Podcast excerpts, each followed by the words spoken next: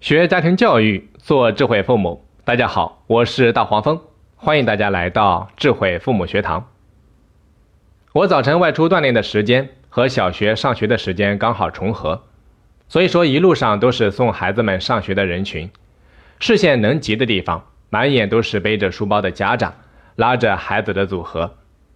也不知道从什么时候开始，背书包的不再是孩子们，而是换成了各位家长。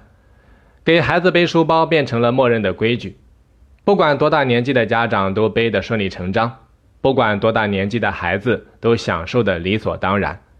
那我想，这其中可能就有你。家长是家庭教育的主体，孩子是家庭教育的受体，主体施教，受体被教，这样的家庭教育模式才是正常的。我们的家长，在你宠爱孩子之前。请你一定先守住自己的阵地，不要在一开始就被孩子打败。所以说，请你把书包还给孩子。你背起的不是书包，那是孩子成长的机会，那是孩子独立担当的机会，那是孩子学会感恩的机会，那是孩子学会自己的事情自己做的机会。所以，请你不要再像养大熊猫一样的抚养下一代。